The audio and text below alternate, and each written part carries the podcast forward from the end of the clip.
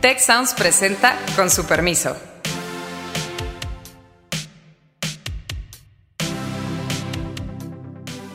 Hola, soy Carlos Elizondo, con su permiso. Hoy vamos a hablar de la aprobación presidencial. Han salido algunas encuestas que nos dicen que la aprobación presidencial va a la baja. Claramente los 14 meses del gobierno pues no han dado resultados que se han esperado en temas de inseguridad y en temas de crecimiento económico. La crisis de cómo se manejó la cuestión de violencia contra las mujeres fue, fue la bala que abrió la, la armadura. Están implementando un sistema de salud sin reglas de operación. ¿Qué nos hace pensar que, esta, que esto les va a salir bien? La gran pregunta es si el observador, el presidente del observador va a estar equipado para la adversidad en el gobierno.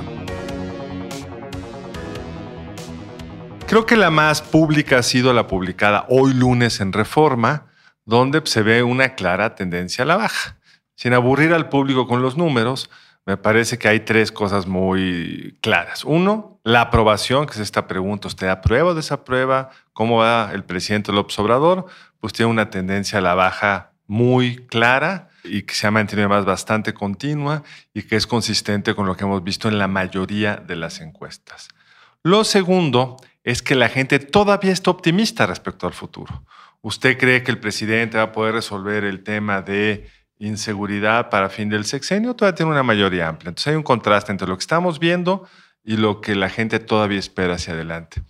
Pero también estamos viendo algunos cambios, digamos, entre grupos de edad y nivel universitario, nivel educativo muy interesante, donde ha caído más la aprobación presidencial es entre la gente que tiene estudios universitarios o más, siendo que fue el votante que en mayor proporción lo hizo por López Obrador. Y lo mismo estamos viendo respecto a jóvenes. ¿Por qué está sucediendo esto y hacia dónde creen que va esta tendencia?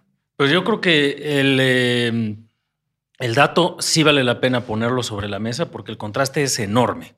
Hace un año reforma, para poner la misma medición, traía al presidente López Obrador con 78% de aprobación y 18% de desaprobación, es decir, un saldo neto positivo de 60 puntos. Y hoy lo tiene con 59 puntos de aprobación y 35% de desaprobación, un saldo neto de más 24. Incluso hay un dato también publicado por Reforma para el caso de la Ciudad de México, en el cual en Ciudad de México el presidente López Obrador ya es más desaprobado que aprobado.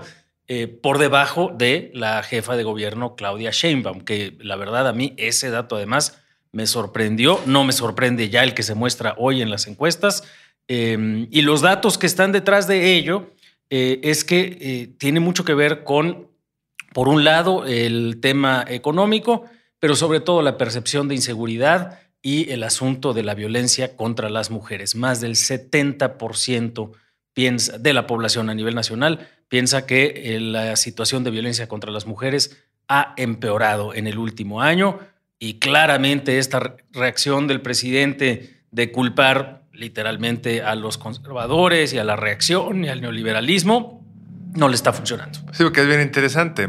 Apenas 20 algo por ciento creen que el culpable es el neoliberalismo.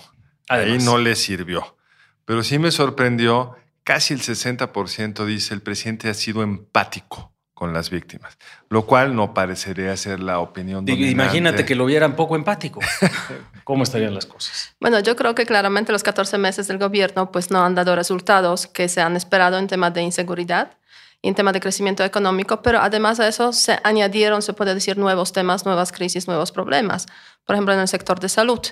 Eh, que sí se ha vivido muchísimo y el tema de las mujeres pues fue una gran revelación de que el presidente pues la verdad es que no le importa el movimiento feminista. Eso es el mensaje que se podría eh, sacar pues de las últimas semanas y de sus declaraciones. En ese sentido pues sí es cierto que prácticamente todos los presidentes mexicanos han vivido ese, esa triste realidad de que después de un año y tantos meses pues se ve claramente que no solucionan milagrosamente los problemas de este país. Pero por otra parte, hay otro elemento que tú has mencionado, Carlos, al comienzo. Eh, y que refleja, se refleja en esa encuesta. Es cierto que sigue habiendo un gran capital político que tiene el presidente, ¿no? Eso, entonces, en ese sentido, ese capital seguramente dará aún para algún tiempo, pero si el presidente sigue manteniendo esa política tan, digamos, testaruda de realizar sus prioridades sin tomar en cuenta las inquietudes sociales, pues se acabará. Eh, yo, yo tengo varios, varios apuntes. Uno, esto que presenta reforma el día de hoy, incluso es una tendencia que también está presente en otras encuestas. Hoy Javier Márquez actualizó el, este poll of polls que pone a través de oráculos y, sí pareciera haber ahí una tendencia clara. Ahora, yo me quedo también con lo que dice Beata. Pareciera que eh, que la popularidad todavía, todavía es bastante alta. ¿Y por qué te quedas con eso y no con lo otro? Ah, porque yo creo que no es un dato, es que yo creo que no es un dato menor, Carlos. O sea, a fin de cuentas, es una aprobación que, eh, que casi le pega al 60% con una economía que creció menos punto uno en el 2019. Pareciera también que eh, la crisis de cómo se manejó la cuestión de violencia contra las mujeres fue, fue la bala que abrió la, la, armadura. Aparentemente, entre las cosas que lo siguen sosteniendo, y a lo mejor esto explica lo que ponía Alejandro de por qué en Ciudad de México y todo, llama la atención eh, los programas sociales. Sí hay una correlación entre aprobación y programas sociales, que probablemente esto en áreas más pobres del país, el efecto esté acentuado. Ahora, vimos ayer en Tabasco una cosa inédita. Exacto. el presidente en su tierra, en el sentido más amplio de la palabra, donde nació, donde hizo su primera gran incursión en la política, cuando estaba como joven delegado, eh, tratando de echar a andar el programa con los chontales una cosa que no habíamos visto este presidente, una crítica muy fuerte por parte de su público y una actitud muy enojada del presidente, que a, la, que a la mitad del meeting dicen, si siguen gritando, yo ya me voy. no habíamos visto nada parecido. Y de entre las cosas que desatan esto es cuando pregunta, ¿ustedes están recibiendo? Y muchos dicen no, pero hemos dado 11 millones de becas y siguen los nos, porque empieza a haber también una tensión entre una oferta de apoyos que no todos están recibiendo, porque la verdad nadie sabe si lo están recibiendo. O tú sabes cómo está ejerciendo realmente ese gasto de política social, como todo es tan opaco y todo es tan da rápido. Da la impresión de que los resultados son muy sabemos. Pobres, ¿eh? Ya lo habíamos platicado acá en alguna ocasión. No da la impresión de que este gobierno gestione bien. Entonces, en la mente del presidente pueden estar los 11 millones de becas, pero la verdad no necesariamente se están dispersando de una manera correcta. Y yo creo, por el contrario, Héctor, que realmente lo que estamos viendo es la punta del iceberg. Es decir, sí hay un riesgo real de que estemos al borde de una situación de caída de popularidad mucho más acendrada, precisamente porque no hay la percepción de una crisis económica. Y sin embargo, hay un montón de los elementos que decía Beata de nuevos problemas que se están acumulando. Tan sencillo como esto. El presidente todos los días sale a decir que no es real que hay un problema de escasez, que hay en materia de medicamentos, que realmente es un problema de la corrupción y los acaparadores y etcétera, que ya se resolvió. 74% de la población en la encuesta publicada de hoy eh, por el diario Reforma dice hay una escasez de medicamentos en el país. 71% de las personas dicen hay un grave problema de corrupción, es decir, no hay esa consistencia entre lo que la gente opina y lo que el presidente quiere que opinen. Todavía lo ven mayoritariamente como simpático y creíble, etcétera, pero esos números no se van a sostener.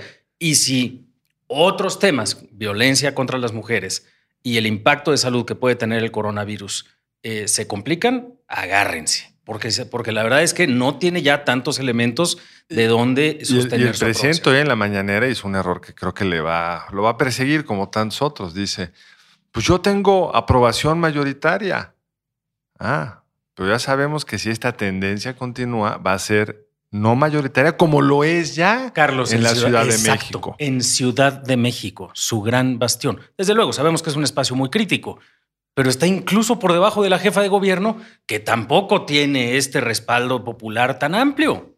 Y probablemente vienen los meses más difíciles ahora. Precisamente tú mencionaste eh, Alejandro, el tema de coronavirus y efectivamente va a afectar al sector de salud, pero también va a afectar a la economía, probablemente. Hoy salieron precisamente los eh, los datos de la OECD que ha reajustado sus previsiones de crecimiento mundial de 2.9% a 2.4%, afectando obviamente a las economías de OECD en mayor o menor medida, también a México, porque pues veamos que yo creo que va a haber una afectación al turismo, puede haber una afectación también al tema de la producción, eh, y eso pues, a ver, México no creció el año pasado, cuando hubo condiciones, digamos, globales buenas, pues cómo va a crecer este año que condiciones globales se convierten en, en peor pero, a ver, cuidado, pero también puede haber efecto sustitución. Es muy rápido para decirlo ahorita. ¿Qué es ese efecto de sustitución? Porque yo no. básicamente, si había una serie de cadenas que se jalaban de Asia, de repente al menos puede haber un choque de corto plazo. ¿Tú crees que, vamos, ¿quieres otra apuesta? aprovechen. Yo, yo ya perdí una, quiero recuperar mi botella. ¿Cuánto va a crecer la economía este año? 1.4. 1.4 tomado, una botella. A ver, a ver, y, pero, ¿y cuál es tu número, Carlos? No, abajo de 1.4 ya. No, no, no, no, no, no, no, Son dos números y el que esté más cercano se lleva la botella. Mi número es 1.3. No, no, no. A ver, a ver, a ver, colegas, hagan una apuesta sensata. Digan un número y alguien dice más que eso y alguien dice menos que eso. Con eso es lo que le estoy diciendo. Él dijo 1.4 para arriba gana Héctor, 1.39 para abajo gana Carlos. Adelante. Va, va, va, va. Oiga, dato perdido, dato, dato, dato, mucho optimismo. Dato, interesante. Eh, se esperaba, estaban muy negativos los pronósticos sobre recaudación y todo, pues por lo pronto ya salieron los números de enero arriba de la calendarizada. Sí, la verdad es que creo que ahí lo platicamos en algunos de los programas anteriores, el apretamiento del SAT. Está funcionando. Fue muy marcado en IVA. No sabemos si es transitorio o es permanente. Es decir, estás ahorita pagando, poniéndote en orden, no sé qué, pero luego eso va a caer, pero habrá que observarlo. Ahora, yo creo que el gobierno está haciendo una apuesta epidemiológica. Es decir, está tomando una actitud con el respecto al coronavirus, diciéndolo, ha dicho el presidente y el subsecretario, esto es como una gripa. Y lo que nos están diciendo los expertos de la OMS es que no es una gripa. Es una gripa que mata 10 veces más que la influenza. De 2 a 6% es la mortalidad, digamos, porque no está aún claro, pero... Es decir, es bien difícil saber cuánto es, porque no sabemos cuántos casos hay, pero sabemos que mata más gente que la influenza. Exacto. Bueno, y, además es bueno, perdón, se extiende más rápido, perdón. Y se extiende mucho más 70% de la población puede estar afectado por Pero el subsecretario dice con toda tranquilidad, pueden estar infectados el 70 millones de los mexicanos. Bueno, si le aplicas una tasa de 0.5% de mortalidad, estamos hablando de 350 pues, mil muertos. Así es. Y lo que parece indicar la evidencia hasta ahora es que ser un poco más paranoico ayuda porque suavizas la curva. si lo que es muy difícil enfrentar es, voy a caricaturizarlo, todos se enferman en una semana. Es más difícil que si todos se enferman en dos años, porque tienes tiempo de irlo administrando.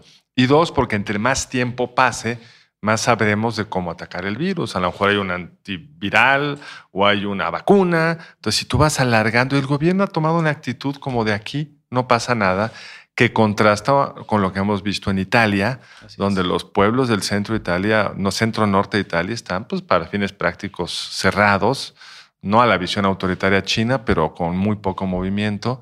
Entonces, no sé qué vaya a pasar ahí. Podemos tener una sorpresa horrenda para el país y costosa para por el gobierno. Un, por un dato adicional, querido Carlos, que es que eh, pues no da la impresión de que este gobierno gestione muy bien los temas sencillos, ya no digamos los complejos. Es decir, eh, Incluso en términos de crecimiento económico, los datos más recientes de confianza de empresarios en el sector manufacturero van para abajo. Yo insisto que el asuntito de los tamales eh, eh, no es una buena señal para la rifa del avión que no es avión que el que se rifa, no es un asunto trivial, genera desconfianza empresarial y en efecto es probable que haya este efecto sustitución, de que cambien las cadenas de distribución de unos lugares para otros. Te aseguro que no es el momento en el cual México está en una posición idónea para aprovechar esos potenciales cambios de, la, de las estructuras y de la logística de producción de ciertos bienes. Puede ser que el efecto no sea tan grave derivado de los mercados globales, pero el mercado local nos va a hacer daño. Porque en efecto, si verdaderamente esta es la tasa de contagio que se espera y la tasa de mortandad, por baja que sea, mortandad, perdón, por baja que sea, es 0.5 en el total de la población o algo así, nos estamos enfrentando a un riesgo de salud real. Este gobierno no ha sido capaz ni siquiera de atender adecuadamente la situación ordinaria de abasto de medicinas para enfermedades crónicas que están programadas en nuestro sistema de salud actual. Están implementando un sistema de salud sin reglas de operación. ¿Qué nos hace pensar que, que esto les va a salir bien? Creo que es un momento crítico y ojalá el gobierno se dé cuenta que es crítico porque, como bien se decía hace un rato, hay algunas variables que todavía le sostienen y nos importa que el gobierno funcione. La reacción del gobierno eh, en estas cuestiones del coronavirus fue fueron bastante malas, pero con algo de buena suerte, porque eh, viene la temporada de calor. No, viene, viene la que te, que la te OMS ya dijo que no sabemos si el calor ayuda. Eh, la, lo no sabemos, no sabemos si es estacional. Puede ser que sí, puede ser que no. Aparente, aparentemente baja muchísimo contagio y lo que y lo que dura lo que dura el virus. Si esto hubiera ocurrido hace tres meses y los pescaba entrando el invierno, yo creo que el riesgo hubiera sido muy diferente. Ojalá que tengas razón, pero la evidencia no lo asegura. Singapur logró contenerlo metiendo a todo mundo a su casa y tiene un clima bastante más caluroso que el de la Ciudad de México.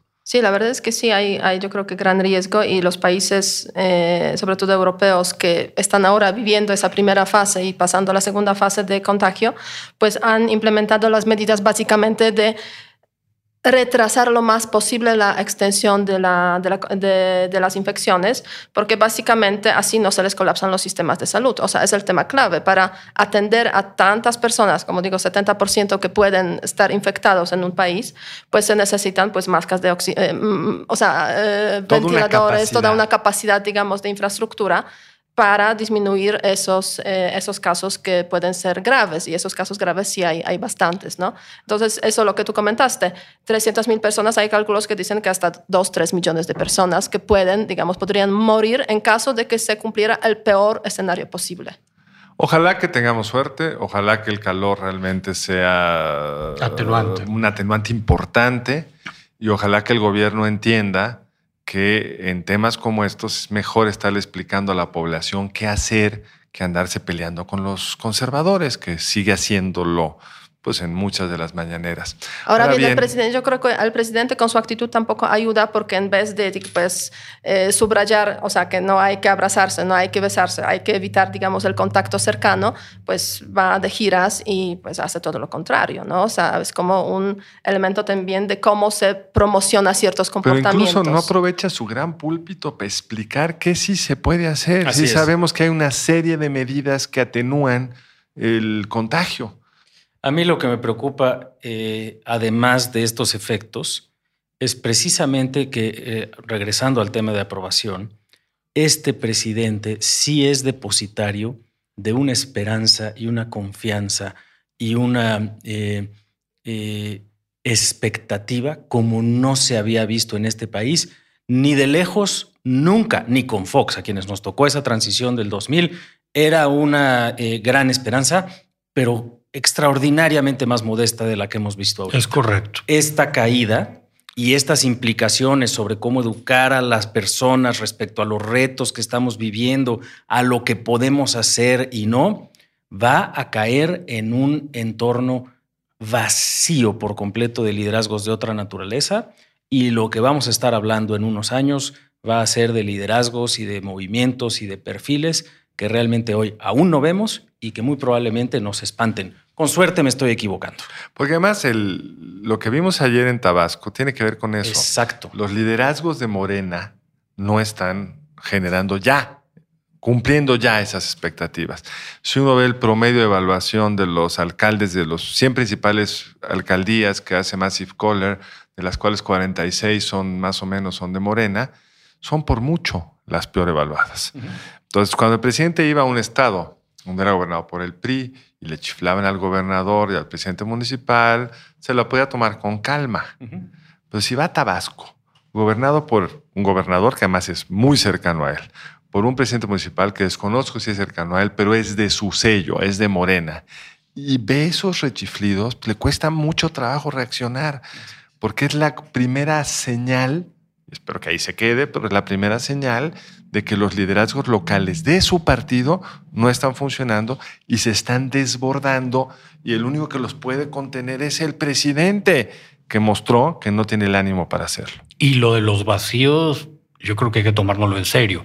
Está muy interesante también como parte de la encuesta de reforma, ponen la intención de votos por diputados federales en el 21 falta mucho tiempo, ahí va a haber elecciones locales con, con, liderazgos importantes que pueden mover resultados, pero los números nos muestran un Morena que sigue arriba, sí, con cierta caída, pero sigue muy arriba y prácticamente no hay nada abajo. PAN y PRI aparecen con tasas de inflación del 16%. Sin moverse, o sea, como si, ahora sí, como muertitos un Morena que cae mucho, pero la última pregunta que está en la esquina de abajo a la derecha es, si hoy hubiera nuevos partidos, ¿por cuáles sí estaría dispuesto a votar?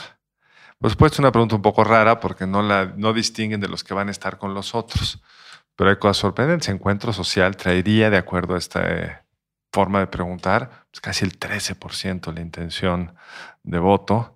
Eh, México Libre traía como 9 el partido del expresidente Calderón. Entonces, las marcas nuevas, pues parece que pueden generar unas expectativas que las marcas viejas no. Y eso se puede convertir en una elección del 21 muy extraña. hay, hay, este voto fluctuante que es muy importante, que pues la gente quiere votar ¿no? por alguna propuesta. Y en ese sentido, pues las apuestas nuevas. Ahora bien, ¿cómo son las apuestas nuevas? Pues es un, para un debate también. Si, si son las apuestas realmente que pueden aportar algo nuevo, son apuestas que intentan un poco eh, o tienen, digamos, eh, cierta presencia porque no hay eh, oposición como tal capaz de, de, presentar pues cierta alternativa. Y por cómo está la legislación electoral, algo muy interesante es que en el 21 las nuevas no pueden ir en coalición. Aunque están con el run run, el rumor de que quieren cambiar eso. No pues todavía estarían a tiempo. Tienen hasta el 31 de mayo, ¿no? Así es, todavía no, empieza formalmente el periodo electoral. Eh, y algunas de estas, algunas de estas marcas pues no son tan novedosas, ¿no? Encuentro Social pues ya contendió hace, hace tres años. Y perdió el registro. Eh, perdió el registro.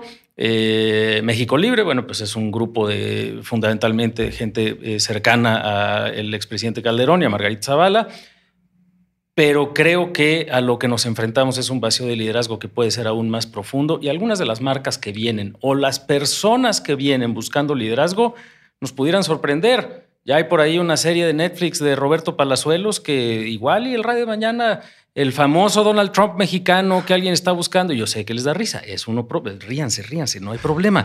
no, a mí em, me da, me da miedo. Exacto. risa de nervios. No, no. En fin, ya lo anuncié aquí, que conste, pero eh, ese es el tipo de perfiles que el día de mañana vamos a decir, ¿y de dónde salió? De este vacío profundo, de esta expectativa gigante que ha generado López Obrador y Morena, de este desastre gubernamental y de esta ausencia de una oposición que, estructure esa. La gran pregunta es si López Obrador, el presidente López Obrador, va a estar equipado para la adversidad en el gobierno. Vimos estuvo muy bien equipado para la adversidad en la oposición. Es un hombre extraordinario. Aguantó, siguió, el mundo se movió en su dirección, aprovechó y ganó. Pero un poco el miedo que a mí me da es que como gobernante ha mostrado esa misma característica, que es el tesón y continuar en lo mismo. Pero en el gobierno es otro juego, porque tú no puedes esperar que la realidad mejore y se acomode otra vez a tu visión del mundo. Espérate otros 15 años porque en el camino los problemas se acumulan. Y no hay segunda prueba. No hay segunda prueba, no hay segundo día. O sea, lo que es terrible gobernar es que lo que dejas hoy pasar se acumula con lo que hoy estás enfrentando de repente ya no tienes manos para agarrar todas esas pelotas. Y con un tema que de repente da, da avisos de que pudiera, pudiera complicarse las tensiones regionales. Así es. ¿Cómo cuáles te preocupan? Eh, un sureste que simple y sencillamente no carbura y no, va, a haber, no, no, va a haber, no, no solo no, no crece, está decreciendo. En algunas regiones está. En Tabasco. Sí, tienes un Tabasco muy complicado, tienes un Campeche complicado, tienes toda esta, esta parte de Oaxaca con una zona de Guerrero, incluso empieza a morder una zona grande de Michoacán, que eh, el mismo Michoacán está muy, muy dividido y con pocos recursos públicos para, para hacerle frente a eso y, yo creo que es un asunto que sí se tiene que atender. Y una política migratoria estadounidense apoyada por la Guardia Nacional Mexicana más restrictiva que nunca. Cuidado. Pues, en fin, yo creo que tenemos un cóctel que no es nada fácil y con su permiso voy a hacerles una pregunta. Está un poco sesgada por todo lo que dijimos hoy, pero todos modos queremos saber su opinión. ¿Ustedes creen que el 2020 va a ser mejor que el 2019, sí o peor? Pues esperamos su opinión. Pues nos vemos en 15 días. Muchas gracias al equipo del Tecnológico de Monterrey y de Tech Sounds. Productor ejecutivo de Tech Sounds, Miguel Mejía.